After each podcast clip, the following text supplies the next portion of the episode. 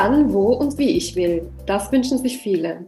Mit der Corona-Pandemie hat zumindest das Homeoffice einen notgedrungenen Aufschwung erlebt. Aber da geht doch deutlich mehr. Was, wenn wir auch angestellt von überall aus arbeiten könnten? Wenn wir unsere Kunden vom Asientrip aus betreuen oder wenn wir auf einen anderen Kontinent auswandern und dennoch in unserem Job weiterarbeiten? Das geht nur selbstständig, werden viele von euch denken. Dass es auch in der Anstellung geht, zeigt die virtuelle Unternehmensberatung dann Berlin. Dazu habe ich heute die Co-Geschäftsführerin Marie Kanelopoulos zu Gast. Herzlich willkommen, Marie. Hallo, Nicole. Ich freue mich sehr, dass ich ähm, heute von dir interviewt werde. Ich freue mich auch sehr auf unser sicher sehr spannendes Gespräch. Erste Frage, die ich an dich habe, wenn du jetzt an das Jahr 2011 denkst, also vor zehn Jahren, wenn du das vergleichst, wie hast du damals gearbeitet und wie arbeitest du heute? Hat sich da was mhm. verändert? Ich nehme mal an. Definitiv. Äh, zum einen natürlich, ähm, weil ich da äh, gerade im HR gearbeitet habe als Werkstudentin.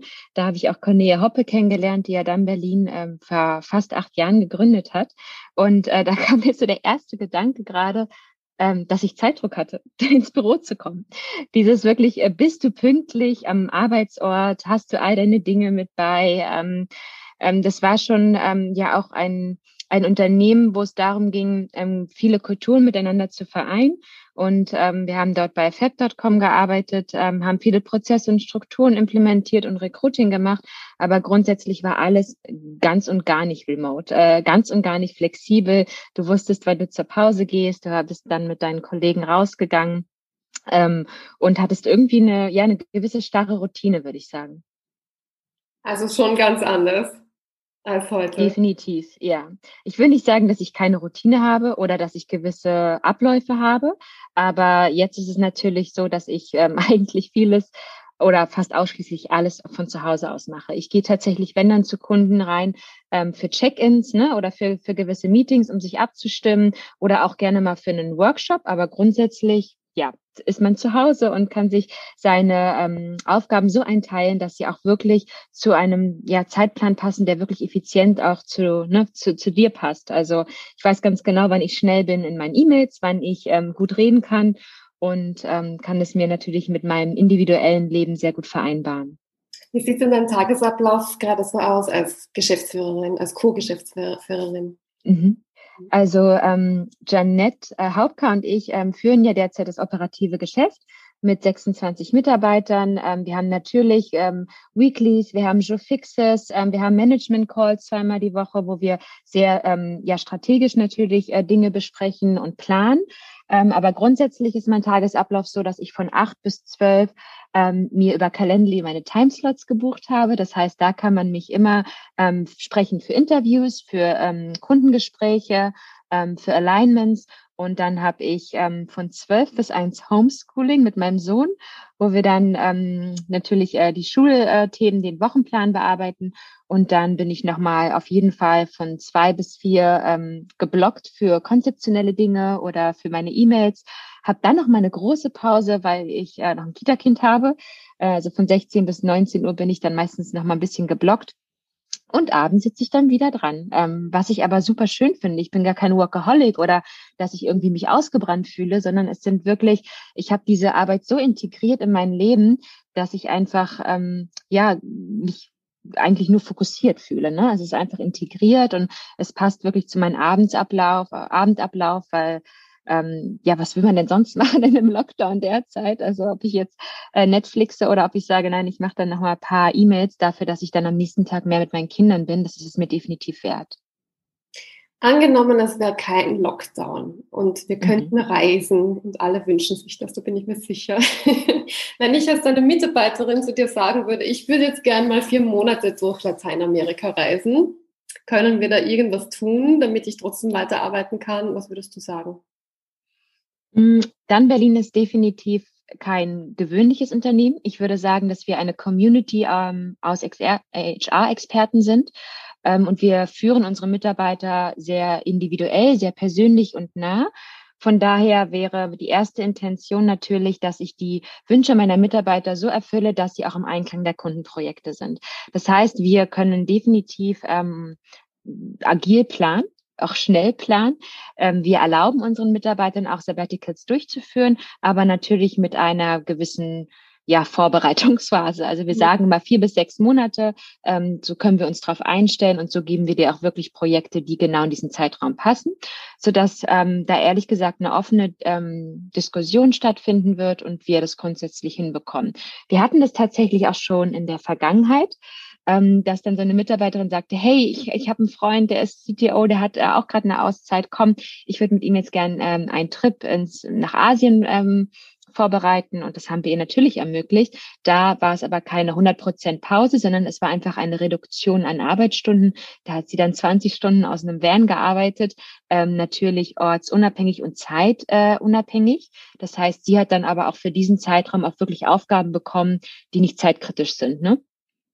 Das finde ich spannend, weil äh, wenn man Kunden berät, also Unternehmen berät, wie ihr in eurem Falle, dann wollen die ja auch, dass man gut erreichbar ist denke ich mir. Mhm. Und dann wollen die persönliche Ansprache. Also wie, wie habt ihr diese Aufgaben dann verteilt oder wie hat sie dann gearbeitet in dem Fall? Ich glaube, unser Arbeitsrhythmus ähm, ist super agil, habe ich auch gerade schon gesagt. Wir haben ein One Face to the Customer. Das ist ein Mitarbeiter, ein Senior Consultant, der wirklich so spricht äh, wie der Kunde, der ihn ähm, oder zwischen den Zeilen lesen kann, also der ihn wirklich versteht äh, und die Kundenbindung auch in erster Linie hat.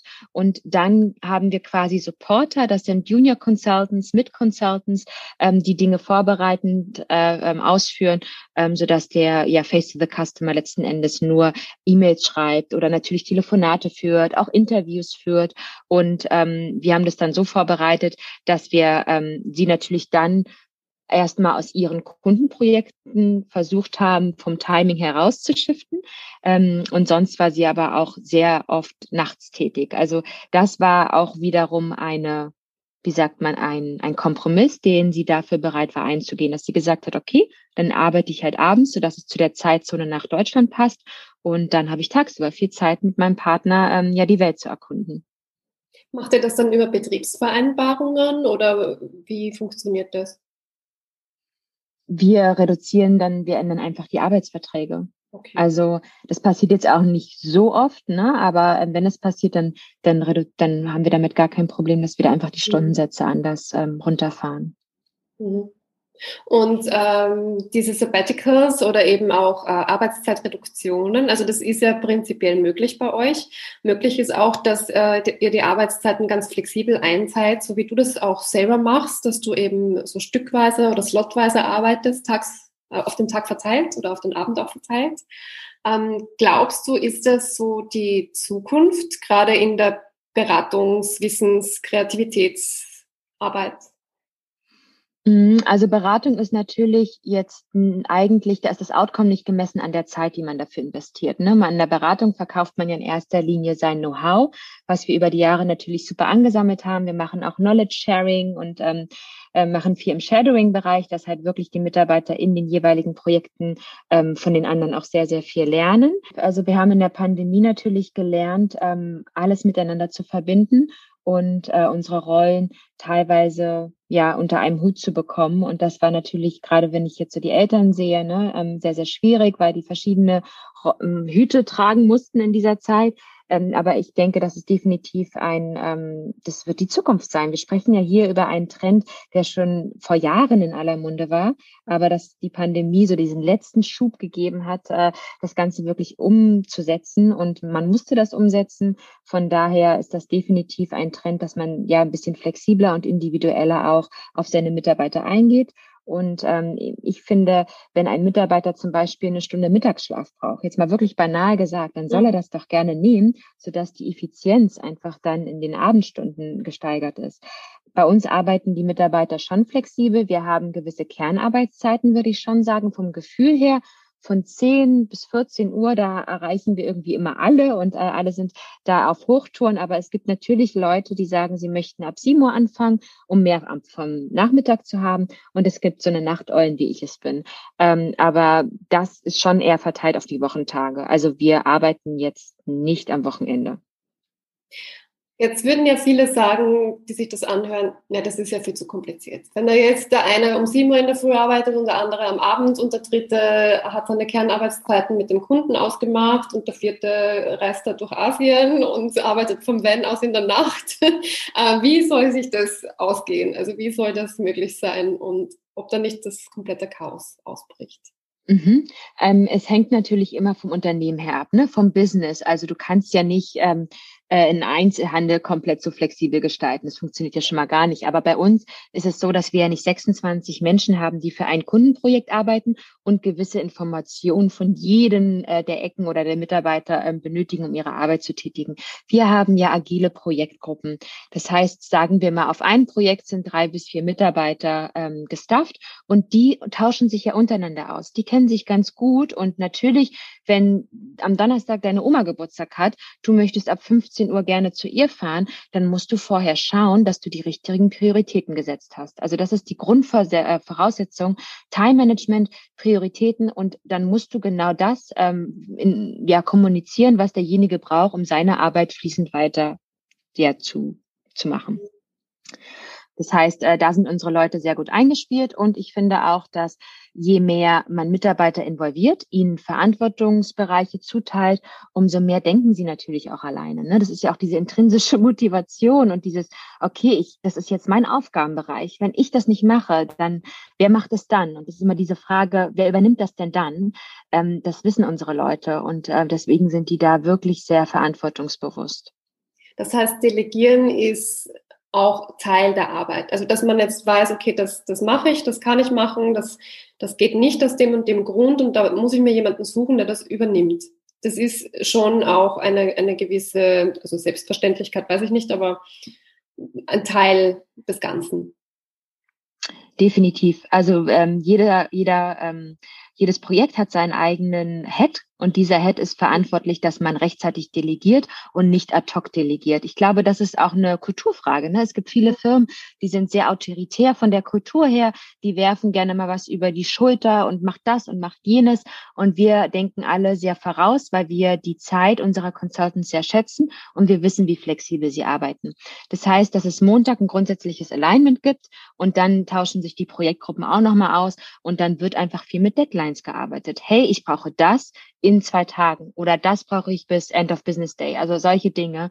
Und dadurch, wenn man einmal eingespielt ist, seine Prioritäten richtig setzt, Routine hat, also verliert man ja keine Zeit. Ne? Das ist ja so fokussiertes Arbeiten, dass man auch gar nicht so viele Meetings hat. Also es ist nicht so, dass wir bei Dann Berlin ähm, nur noch in Meetings stecken, nur noch reden, sondern für uns sind Meetings dazu da, Entscheidungen zu treffen. Du hast da vorne Agenda, die dir gewissen Zeitraum gibt, um Dinge vorzubereiten, aber in einem Meeting muss entschieden werden. Da darf, da ist bei uns kein Kaffeekränzchen. Nochmal zum Delegieren. Also wenn ich mich wenn ich mir jetzt überlege, eine, eine etwas andere Unternehmenskultur, so eine, eine klassischere Unternehmenskultur, wo es dann darum geht, okay, ich möchte zu meiner Oma fahren, kannst du das für mich übernehmen? Könnte sein, dass der Kollege oder die Kollegin sagt, nein, interessiert mich nicht, ich habe genug zu tun und so geht das nicht. Also es braucht, denke ich, auch einen gewissen sozialen Zusammenhalt. Und wie gewährleistet ihr den? Also du sagst durch die Kultur, aber ihr seid ja virtuell, ihr arbeitet ja virtuell zusammen. Also ihr kennt euch teilweise, glaube ich, ja gar nicht mal persönlich. Da wird es ja noch schwieriger, oder nicht? Wie mhm. macht man das? Ähm, ich glaube, ich finde, dass viele Firmen ähm, sehr stark in Hard Skills heiern, also wirklich die Fähigkeiten, die man in, seinem, in seiner Karriere erlangt oder trainiert hat und gar nicht ja die Soft Skills ähm, beachtet. Und wenn wir ein Kopf-an-Kopf-Rennen haben, dann würde ich mich von meinem Bauchgefühl tendenziell ähm, für denjenigen entscheiden, der zu den Soft Skills zu uns passt. Weil Remote Work ähm, ist ja nicht für jedermann. Ne? Also du hast ja Mitarbeiter, äh, die brauchen den ähm, zwischenmenschlichen Austausch, die brauchen die Vibes im Büro, die, die möchten die Kaffeepause. Und dann gibt es Mitarbeiter, die durchaus gutes Time-Management haben, die ähm, eine Eigenmotivation haben, ein Durchhaltevermögen besitzen. Und das sind wirklich ja, wie sagt man, digitale vielleicht auch ja Nomadencharaktere, wo es einfach super klappt. Und ähm, wir ähm, haben verhaltensbedingte und äh, auch wertebasierte Fragen, die wir in unseren Interviews äh, stellen, wo wir genau wissen, okay, denkt der so wie wir oder nicht? Und ähm, wir haben eine sehr, sehr hohe Teamloyalität. Wir haben Mitarbeiter, die sind vier bis sechs Jahre bei uns. Das ist ja auch schon mal ein großes Zeichen, gerade in der Startup-Szene, gerade in einer Beratungs- ähm, ich will gar nicht Agentur sagen, weil ich das gar nicht mag. Wir sind schon eine, eine Beratungsunternehmen, ähm, wo es sehr schnelllebig ist, wo Dinge sich schnell ändern und über den Kopf geworfen werden. Aber wir plädieren immer auf Shared Ownership. Ähm, das ist einer unserer Werte, würde ich sagen, dass wir auf denjenigen achten. Also sagen wir mal, du hast zum Beispiel auch äh, Kommunikation zu dem Bewerber, Bewerbermanagement. Und dann siehst du in deinem System, okay, da ist eine Nachricht, die unbeantwortet ist dann, dann teilen wir das dem Team. Und damit meinen wir nicht Fingerpointing, du hast nicht das und das und das gemacht, sondern wir sagen, hey, ich weiß, du bist gerade voll mit deinen Aufgaben, guck mal, das musst du beachten. Und das wird von allen gewertschätzt. Von daher ist auch die Offenheit, Dinge oder Aufgaben zu übernehmen, sehr, sehr groß. Aber klar kann es auch mal passieren, dass man ein Nein hört. Und dann muss man ähm, ja die Entscheidung für sich treffen. Und äh, die ist meistens so, dass man die Arbeit eher beendet, als dass man dann ja rausgeht und ähm, sein Privatleben lebt. Also da merken wir schon, dass unsere Consultants auch ein Gewissen haben und auch einen Qualitätsanspruch. Also Sie nutzen das auch nicht aus. Nein, würde ich nicht sagen. Nein. Also wir haben da ein großes Vertrauensverhältnis. Natürlich sind wir sehr, sehr eng an unseren Mitarbeitern. Also ich glaube auch so persönlich, wie wir die Firma führen, ist es äh, nicht normal. Also es ist kein, kein Marktstandard. Aber ich glaube sehr stark daran, dass Menschen ähm, mit einer agileren oder flexibleren Aufstellung der Unternehmenskultur oder Strukturen ähm, dass äh, die dort auf jeden Fall dahin kommen, dass dies auch ein neuer Trend ist, der ähm, im Leadership-Bereich ähm, Fuß fassen wird. Jetzt sagst du, ihr führt sehr persönlich und dass das nicht immer so üblich ist, aber wie gesagt, ihr seid ja, ihr arbeitet virtuell zusammen. Das wurde ja äh, zu Beginn der Lockdowns und der Homeoffice-Phase ähm, sehr oft ähm, kritisiert oder bekrittelt oder mit Sorge betrachtet, dass jetzt die ganzen persönlichen Kontakte und Beziehungen flöten gehen und wir durch dieses Social Distancing sehr viel verlieren. Und du sagst, ihr arbeitet aber sehr persönlich zusammen. Wie gestaltet ihr das? Viel mit äh, natürlich digitaler Technologie, ne? also digitale Technologie meine ich äh, digitale ähm, ja, Wege wie zum Beispiel Hangouts, ähm, Zoom, wir haben ähm, Softwares, wo man zusammen auf ein ähm, Dokument schaut. Ich äh, telefoniere auch furchtbar gern. Ich habe tatsächlich mal hochgerechnet, dass ich um die 60 bis 70 Menschen innerhalb einer Woche höre oder sehe ähm, weil ich natürlich auch manchmal Interviews führe, weil ich äh, äh, Gründergespräche habe, weil ich Kundengespräche habe und mit meinen Mitarbeitern. Das heißt, dass der Austausch als solcher schon auf jeden Fall vorherrscht und ich manchmal auch gerne nur denjenigen anrufe, weil ich sonst immer nur jemanden ne, auf dem Bildschirm habe und ähm, das heißt, da variiere ich auch sehr, sehr stark. Aber ja, wir sind sehr eng. Wir benutzen zum Beispiel auch Slack sehr stark. Und das nicht nur business-wise. Also wir haben Slack-Channels pro ähm, pro Kundenprojekt, und dann haben wir aber auch noch so Kulturchannels, wie zum Beispiel ähm, Netflix, ähm, Bücher Recommendation, ähm, welchen Podcast habe ich gehört, ähm, Working from Home, wo dann Leute ihr, ihr, ihr Büro zeigen oder ähm, wir haben ähm, virtuelle Spieleabende, wo sich Menschen zusammenfinden, die Lust drauf haben mit einem Bier und dann wird äh, irgendwie ähm, Charade gespielt oder was auch immer. Also wir haben da so sehr äh, unterschiedliche Dinge und ja, auch wenn wir seit acht Jahren remote sind, haben wir auch Coworking Days. Days. Ne? Wir haben zum Beispiel auch ähm, alle zwei Wochen ähm, treffen wir uns, ähm, die natürlich die wollen. Das ist total optional. Wir haben viele Mitarbeiter, die sich auch bündeln als sogenannte Squad, als ähm, ja als Aufgaben oder als als als Arbeitsgruppe, die dann direkt zum Kunden gehen. Das heißt, wir hatten manchmal Kundenprojekte von fünf bis sechs Mitarbeitern und die waren dann aber innerhalb der Büros des Kunden, weil wir uns ja auch so integrieren, als wären wir interne Mitarbeiter.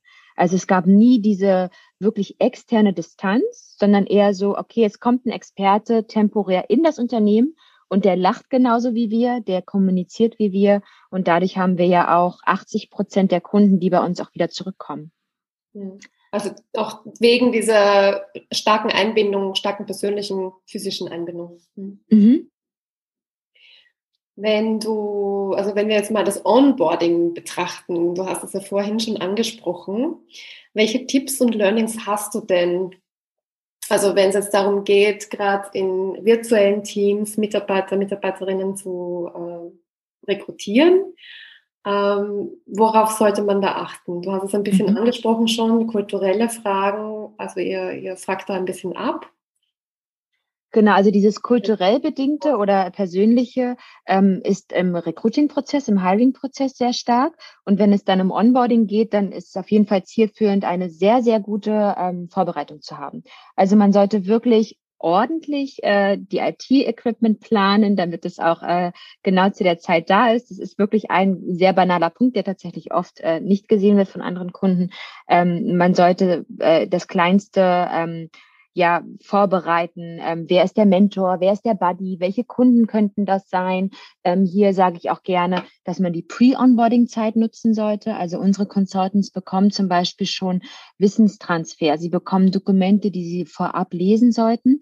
Ähm, sie sollen ihr LinkedIn und Xing updaten oder ähm, sie sollten ein gewisses ähm, ja Know-how bezüglich VCs ähm, können. Ne? Also sie sollen sich schon ein bisschen anlesen und dann, wenn es zum Onboarding Day kommt, dann ist es definitiv äh, wichtig, dass man ähm, die Wertschätzung äh, dem neuen Mitarbeiter entgegenbringt, dass die wirklich ein 100% gutes Onboarding bekommen. Hier machen wir zum Beispiel ähm, digitale Präsentation. Wer sind wir? Wie ist unsere Historie? Was ist unser Qualitätsstandard? Welche Kunden haben wir derzeit? Dann gibt es ganz viele Fragen. Wir teilen die Bildschirme, wie wir arbeiten. Ne? Also was sind so die ersten Steps? Wir ähm, wir verteilen die Dokumente, äh, die der Mitarbeiter schon braucht, so dass er sich da vorbereiten kann. Und ähm, dann geht es sofort in die Projektgruppen meistens. Also natürlich unter starker Anleitung äh, des Mentors. Das ist auch sehr, sehr wichtig, dass man zwei bis drei Monate jemanden hat, der ein fachlich ähm, prüft, entwickelt, weiterhilft. Dann haben wir ein Buddy-Programm. Das ist jemand, der zwischenmenschlich äh, für denjenigen da ist. Es gibt ja auch mal dumme Fragen, ne, wo man manchmal nicht weiß, oh Gott, darf ich das demjenigen stellen? Das ist mir peinlich. Oder jemanden, der, der Buddy, der würde auch ähm, zu Events einladen, der wäre sehr zwischenmenschlich einfach für jemanden da. Das lässt natürlich nach zwei bis drei Monaten nach, weil dann ist man ja idealerweise on board und äh, übernimmt dann selbst vielleicht sogar den Mentorship, was auch natürlich sehr motivierend für den einen oder anderen ist. Mhm. Ihr berät die Unternehmen auch in Richtung digitale Teams, virtuelles Arbeiten. Wo, wo siehst du da äh, ja so Vorbehalte oder wo tun sich Unternehmen da schwer oder haben vielleicht auch falsche Vorstellungen? Mm, wo sie sich schwer tun beim digitalen Arbeiten, ähm, ist bei mir sehr stark die interne Kommunikation, äh, die ich aus meinen Erfahrungswerten ziehen kann. Ähm, da sollte man wirklich eine klare Struktur haben, welches Thema wird in welchem Channel ähm, behandelt. Ne? Also E-Mails oder langfristige ähm, Projekte, ähm, wichtige Themen werden über E-Mails ähm, ähm, kommuniziert, projektbasiert ad-hoc-Sachen werden bei uns über Slack kommuniziert und dann gibt es natürlich Meetings und ich sehe auch bei meist die vielen Kunden, dass sich ja, wie sagt man, kaputt gemietet wird, um ehrlich zu sein. Da gibt es so viele Meetings, äh, die einfach effizienter hätten gestaltet werden können. Ähm, das sehe ich zum einen. Dann fängt es sogar an bei Kleinigkeiten wie ähm, man lässt jemanden nicht in CC. Ne? Also äh, du hast da einen E-Mail-Verteiler und dann wird immer nur auf eine Person geantwortet und nicht auf den ganzen Verteiler. Das hat ja eigentlich einen Sinn und Zweck dass derjenige mitliest, dass derjenige im Bilde ist. Ähm, das sehe ich auf jeden Fall so ein bisschen als Herausforderung beim digitalen Arbeiten. Und ansonsten, ja, klare Aufgabenteilung, auch super wichtig. Ne? Wer macht was? Zu wann soll das fertig sein? Also ich glaube, wenn man jemanden hat, der so ein bigger Picture hat, der jemanden auch leitet und nachfragt, ähm, dann werden Projekte definitiv erfolgreicher gestartet und beendet vor allem. Also mehr Struktur braucht es und mehr Klarheit und äh, ja, mehr was. Genau. Und auch dieses Mindset, ich gehe jetzt mal ein Risiko ein um etwas zu verändern und auch eventuell um etwas zu verbessern. Und äh, das ist natürlich zum einen eine Generationsfrage. Es ist eine Frage auch, kommst du aus dem Mittelstand, kommst du aus dem Corporate oder aus dem Startup? Aber ich glaube, dass die Startup-Leute sich viel besser anpassen konnten, weil sie es gewohnt sind, auch eine Fehlerkultur zu leben. Dass man aus Fehlern lernt und damit zieht man ja viel größeres ja eine größere Verbesserung eigentlich mit sich, ne, weil man Dinge ja riskiert hat zu verändern. Und ich glaube, dieses Mindset, das ist super wichtig zu haben, gerade heutzutage. Jetzt sieht man aber auch, wenn man Studien anschaut, aktuell, ähm, dass ich glaube, ich habe gelesen, zwei Drittel der Unternehmen in Deutschland jetzt nicht besonders planen, dass sie Homeoffice integrieren in Zukunft. Also wenn die Pandemie dann irgendwann vorbei ist. Das erstaunt mich schon. Also dass äh, offenbar dann doch der Wunsch großteils da ist, wir gehen wieder back to normal und machen so weiter wie vorher. Wie erlebst du das? Ich erlebe es tatsächlich komplett anders. Dass es die Tendenz gibt, ähm, sehe ich ein, kann ich auch irgendwo nachempfinden. Aber ich habe ganz andere Studien gelesen, dass wirklich ähm, Unternehmen, auch große Unternehmen, großflächig ähm, das planen und auch präventiv wirklich angehen. Also es gibt viele Mitarbeiter, die einfach mitbekommen haben, wie schön das ist, remote zu arbeiten und ähm, dass viele Mitarbeiter, ähm, äh, Unternehmen sich damit beschäftigen, eine Viertageswoche zu implementieren oder 30-Stunden-Woche oder dass man ja wie gesagt nur ein bis zwei Tage ins Büro kommt und ähm, den Rest remote macht. Da kenne ich tolle Firmen, ähm, die das groß ab Herbst ankündigen vor allem. Ähm, ich finde es sehr essentiell, dass wir uns nicht an die Vergangenheit ähm, orientieren und wir wollen unbedingt die Normalität wiederherstellen. Gerade im New Work sollte man eigentlich genau diese Situation nutzen, um das einfach viel ja besser zu gestalten und diese Impulse zu nehmen und vielleicht damit einen Kompromiss äh, einzugehen. Also die Unternehmen, die sich dahingehend noch nicht öffnen, können es meiner Meinung nach ähm, gerne so weiter probieren, aber sie werden an irgendeinem Punkt eh scheitern, weil die Zukunft der Arbeit einfach ganz anders aussieht. Dann ist es einfach nur eine Timing-Frage. Habe ich auch gemerkt in meinem Umfeld, äh, als die, die erste ähm, ja, Impfung rauskam für Corona, ich werde mich nicht impfen, das, wer weiß, was da drin ist, das wurden dann Affen getestet und jetzt alle meine Freunde, wir wollen uns impfen lassen, ja. wann geht's? Es ist, ist es halt alles ein Tipping Point, ja, diesen Tipping Point, den, wo, wo wir wissen, okay, ja, jetzt, jetzt wollen das immer mehr und immer mehr, man hört immer mehr darüber und es wird immer positiver konnotiert und irgendwann wollen wir das dann auch. Es ist wirklich ja, ein, ein Trend einfach, ja. Genau, und ich finde auch Trends und ähm, ja, Marktsituation, das ist ja alles ein Lernprozess. Ne? Du findest niemanden, der sofort das richtige Mindset hat und äh, genau weiß von A bis Z, wie er das durchführt, sondern ob du Führungskraft bist, ob du Manager bist, egal in welcher Situation, ob du als Mutter privat, du hast immer einen Lernprozess und du solltest ja auch den Raum dafür nehmen, deine eigene Meinung dir zu bilden. Und deswegen bin ich zum Beispiel ein Mensch, ich bin nie voreingenommen oder ähm, absolut oder ich bin extrem in meiner Meinung, sondern ich, ich höre mir immer gerne andere Meinungen an und dann reflektiere ich für mich selbst, ob ich das annehme, ob ich meine Meinung vielleicht noch mehr schärfe. Kann ja genauso gut ein Impact sein. Ähm, aber da denke ich, das ist nicht nur auf menschlicher Ebene, sondern auch auf organisationeller Ebene. Das ist einfach ein Prozess und den müssen wir akzeptieren. Also mehr Offenheit wäre mal gefragt, angesagt. Genau. Und äh, wir sehen ja auch den Trend, also es, es geht ja auch, oder wird zumindest mehr diskutiert in Richtung hybrides Arbeiten, Büros als Kreativräume zu nutzen, wie du es schon ein bisschen angesprochen hast. Und da eben beide Welten miteinander zu vereinen. Und ja, ich denke mir auch, dass das eine große Chance birgt und es kein mhm. sein muss. Es ist eine Herausforderung, definitiv, aber es birgt einfach eine Riesenchance. Ja, ich glaube, äh, wir werden dann noch öfter darüber diskutieren und das wird äh, nicht so schnell vorbei sein natürlich, weil äh, es ja alles ja, sich in diese Richtung verändern wird in der Arbeitswelt. Marie, vorerst danke ich dir fürs Gespräch. Ich glaube, wir werden da, wie gesagt, noch öfter drüber reden und äh, danke dir, dass du da warst. Ja, ich habe zu danken. Ich konnte auch sehr viel mitnehmen und habe mich sehr gefreut. Bis zum nächsten Mal.